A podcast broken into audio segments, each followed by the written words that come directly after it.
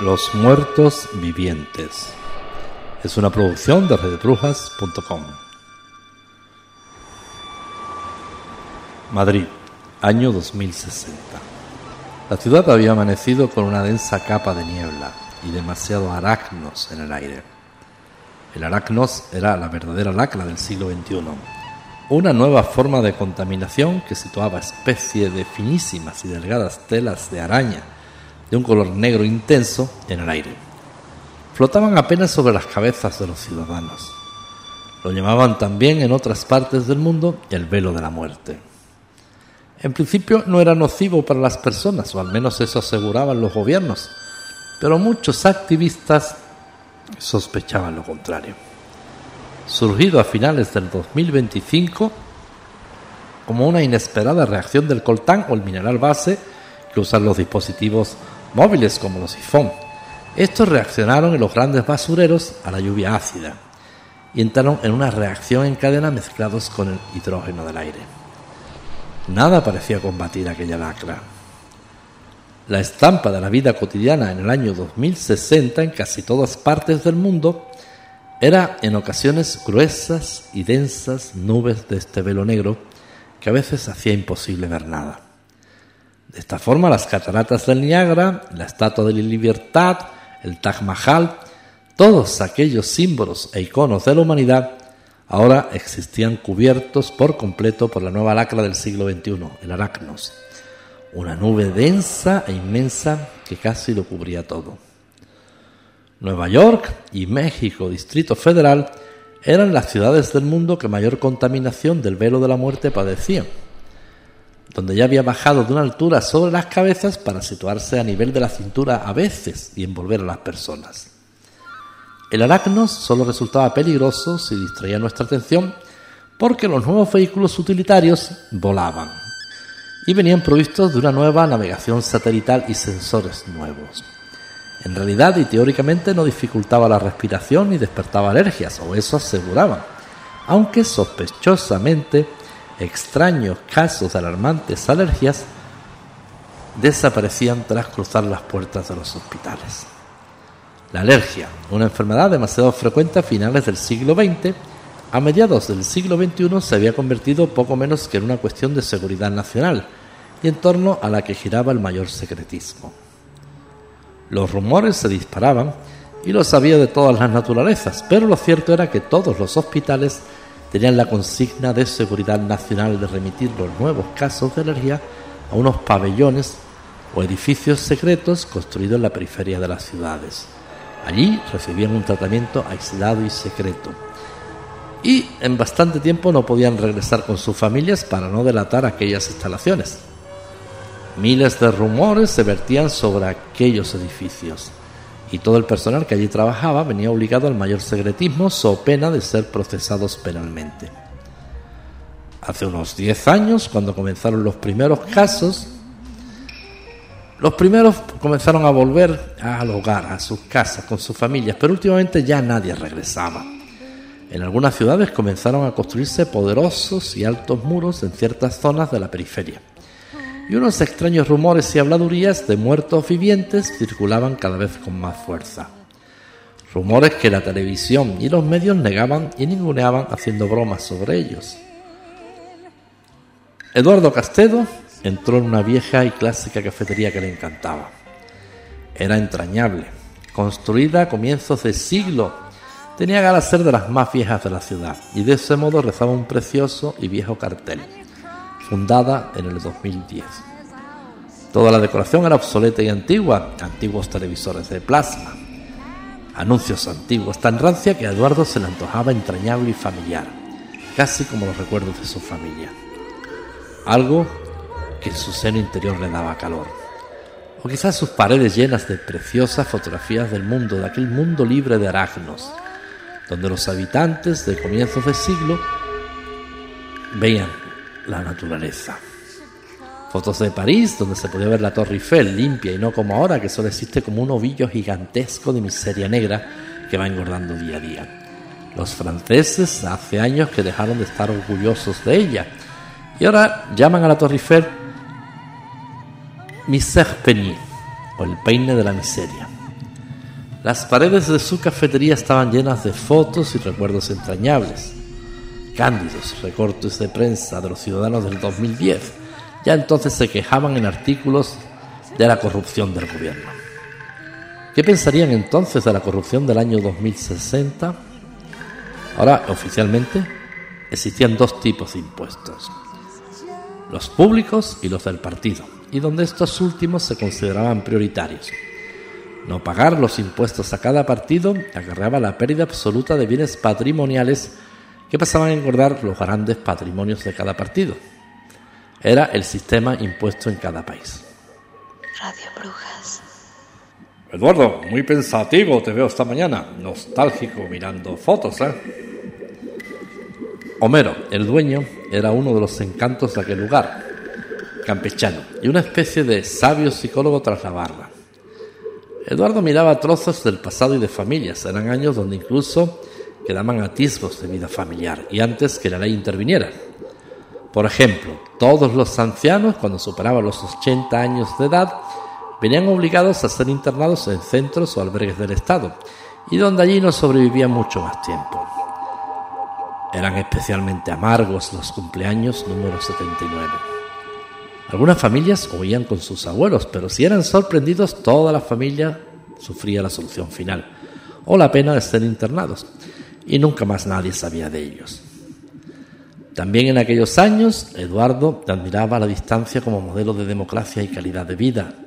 Aún estaban libres de la miseria del intervencionismo del Estado los divorcios ocurrían según la voluntad de las personas en aquella época, a principios del siglo XXI. Pero en el año 2060 la policía del gobierno era la única capacitada para decidir si te podías o no te podías divorciar, o incluso qué parejas debían seguir unidas o divorciarse por el bajo rendimiento laboral. En el año 2060 habían vuelto formas arcaicas de la ley como los castigos corporales, las críticas y oposición a cada gobierno no reguladas o incluso las manifestaciones de repulsa y crítica al gobierno eran castigadas con azotes, además de la privación de libertad en centros rehabilitadores en los que era mejor no entrar nunca porque salían con perfectos lavados de cerebro. Entonces quedaban sin amigos, todos temían ser delatados. ¿Vas a tomarlo de siempre? Sí, por favor. Cafecio y soma bien cargado. El cafecio era el desayuno internacional del futuro, una mezcla básica de café con magnesio que alentaba el gobierno, además de una extraña mezcla de ingredientes que provocaba entusiasmo y animaba a hacer trabajos rutinarios. El soma era el alimento, si se puede llamar así, una especie de sustancia sólida confeccionada de muchos restos de animales, pezuñas, alas, cuellos, que pasada por el fuego y la plancha mezclada con salsas aportaban proteínas al cuerpo. Era una especie de pienso para humanos. Eduardo hojeaba la prensa diaria en el tablet de la cafetería, cuando una noticia lo dejó helado. Se habían empezado a ver las primeras muestras de arácnos en la Amazonía. El Amazonas, que junto a la Antártida y Siberia eran las únicas partes sin contaminación. Ahora también el arácnos comenzaba a aparecer. Bueno, pues aunque todo no iban a ser desgracias, cuando levantó la vista de la tablet, una bella desconocida se había sentado a su lado en la barra. Radio Brujas. Ella lo miró sonriendo. Se había producido un extraño fenómeno urbano desde los años en que el gobierno intervino en las parejas. Una especie de soledad impuesta que llevaba a muchas mujeres a la necesidad de liberarse de la mayor y pesada angustia buscando compañía y consuelo. Alguien que le explicara la locura que estaba viviendo, aunque fuera una débil y episódica compañía. Buscaban quizás más esperanza y consuelo que sexo. Así que a Eduardo no le pareció extraño, pero aquella mujer era excepcionalmente atractiva. A los pocos minutos, y cuando continuaban los cruces de miradas, dijo un breve y escueto Vamos, sígueme pero de lejos. Sé discreto. No quiero habladurías entre los vecinos. Radio Brujas. Y desapareció tras la puerta de la cafetería.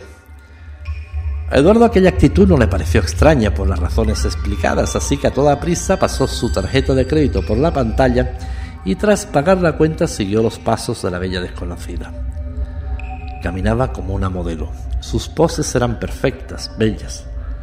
Sin duda aquella mujer estuvo o estaba relacionada con el mundo de las pasarelas y el glamour.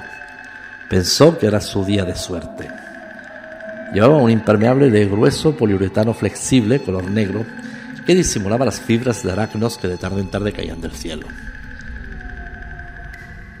Llevaba una especie de falda gris a media rodilla, unos zapatos de tacón de aguja igualmente negros.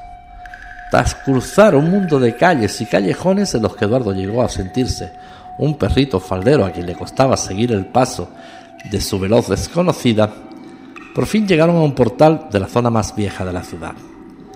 La desconocida entró en él y dejó la puerta intencionadamente abierta. Eduardo siguió sus pasos hasta la segunda planta y una vez dentro la misma cerró la puerta de modo silencioso y secreto, casi la forma que temiera despertar a alguien. Le sonrió y marcó un guiño con gesto pícaro. Ponte cómodo. Eh, ¿Puedo usar tu aseo? ¿Dónde está? Aquella mujer resultaba elegante incluso para señalar la puerta del baño. Era un piso de la ciudad, un piso mayor de lo que a simple vista parecía, con un largo corredor y numerosas habitaciones. Después de usar el aseo y mirarse en el espejo, pensó en su suerte, y para no incomodar a su desconocida, intentó caminar en silencio. Llamó su atención una habitación semiabierta en el fondo del pasillo, de la que salía una extraña pero hipnótica luz violeta. Caminó hacia ella cuando de repente la sangre le quiso parecer que se daba y el corazón quería salir por la boca. Dios, ¿qué es esto? Dios mío, Dios mío, ¿dónde me he metido? Dos cadáveres se situaban retorcidos sobre una cama. Era muy, muy extraño, como si ya no tuvieran sangre de las muchas heridas y aperturas que lucían en la piel. Volver sobre sus pasos sin hacer ruido. Cuando lo que encontró en la sala no le tranquilizó mucho más. Aquella desconocida había abierto su impermeable y lucía todas las tripas colgando, rodeada de una especie de gigantesco y purulento moco ocre. Sangre seca, y ahora libre de maquillaje y máscaras, fuera de la peluca su cara se antojaba macabra. No había duda, se trataba de uno de aquellos zombies de los que las leyendas urbanas advertían cada día entre rumores. Eduardo, sin saber cómo, presa del pánico, cruzó con la velocidad del rayo la sala, pero al intentar forcejear la puerta estaba cerrada. No podía pensar, no tenía la calma para buscar la cerradura. Aunque solo la unía una pequeña cadenita, pero Eduardo torpemente intentaba forcejear. Aquel ser horrorífico dobló la cabeza. Cuando sorprendido supo que iba a perder la presa y emitió un sonido extraño, al tiempo que torpemente iba a su encuentro. Aquello heló su sangre lo suficiente para que en uno de sus muchos empujones la cadena cediera y por fin pudiera abrir la puerta. Lo que encontró en el rellano de las escaleras no fue más consolador. No parecía la mejor idea pedir socorro porque las puertas de las viviendas comenzaban a abrirse y de ella otros tantos muertos vivientes comenzaban a salir. Eran cadáveres huesudos como mortajas, otras con los órganos y vísceras en la mano. Todos alzaban sus manos en la dirección donde él se encontraba. La muerte la sentía inminente cada vez más cerca de él aquellos cadáveres. No lo dudó y se lanzó al vacío rompiendo con su cuerpo el cristal de la ventana. No fue muy fuerte la caída, apenas un segundo piso, pero con toda la fortuna que cayó en una especie de cajas de cartón amontonadas. Comenzaba a bendecir su suerte cuando dos manos femeninas tomaron su cuerpo.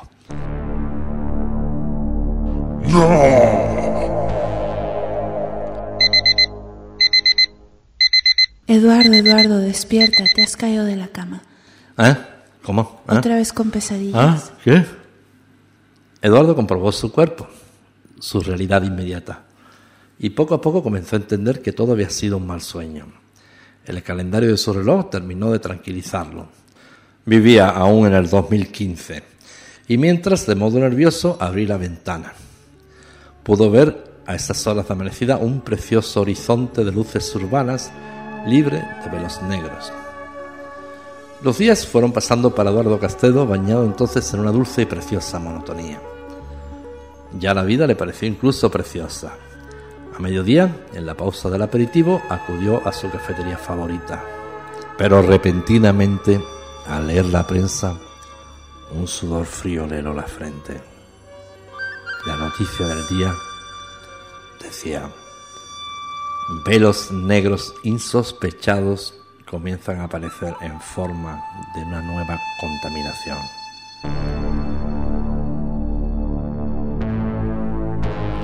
Ha sido una producción de radiobrujas.com. Han intervenido Julio Marín como narrador, Minerva Bárcenas y Carla Solís por orden de aparición, sobre un texto de Druida.